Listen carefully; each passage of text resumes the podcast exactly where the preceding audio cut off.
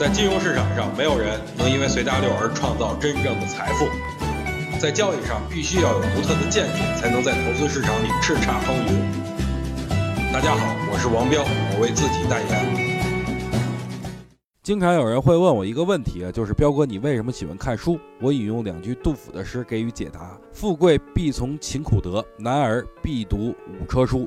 从小到大呢，我读的书加在一起，估计连一车都没有，就更别说读五车书了。其实从小啊，老师经常讲多看书好啊，什么万般皆下品，唯有读书高，还有什么书中自有黄金屋，书中自有颜如玉。说句实在的，我看书也不少，也没见哪本书里能蹦出个大美妞来。今天给大家推荐的一本书，书名叫《我讲个笑话，你可别哭啊》，作者是囧叔。对于这本书，我的评价就是没有任何实用性，但是我都看完了，因为我读这本书感觉非常的轻松，而且也读起来很认真。其实现在很多人看书都看一些实用性比较强的书，但我恰恰相反，我的读书习惯就是只要是我喜欢的，我就会去读。管它有没有用。今天推荐九叔的这部作品的初衷，就是想让大家在本周能放松心情，读一些没有用但是很轻松的书，这样有助于大家很好的调节自己的心态。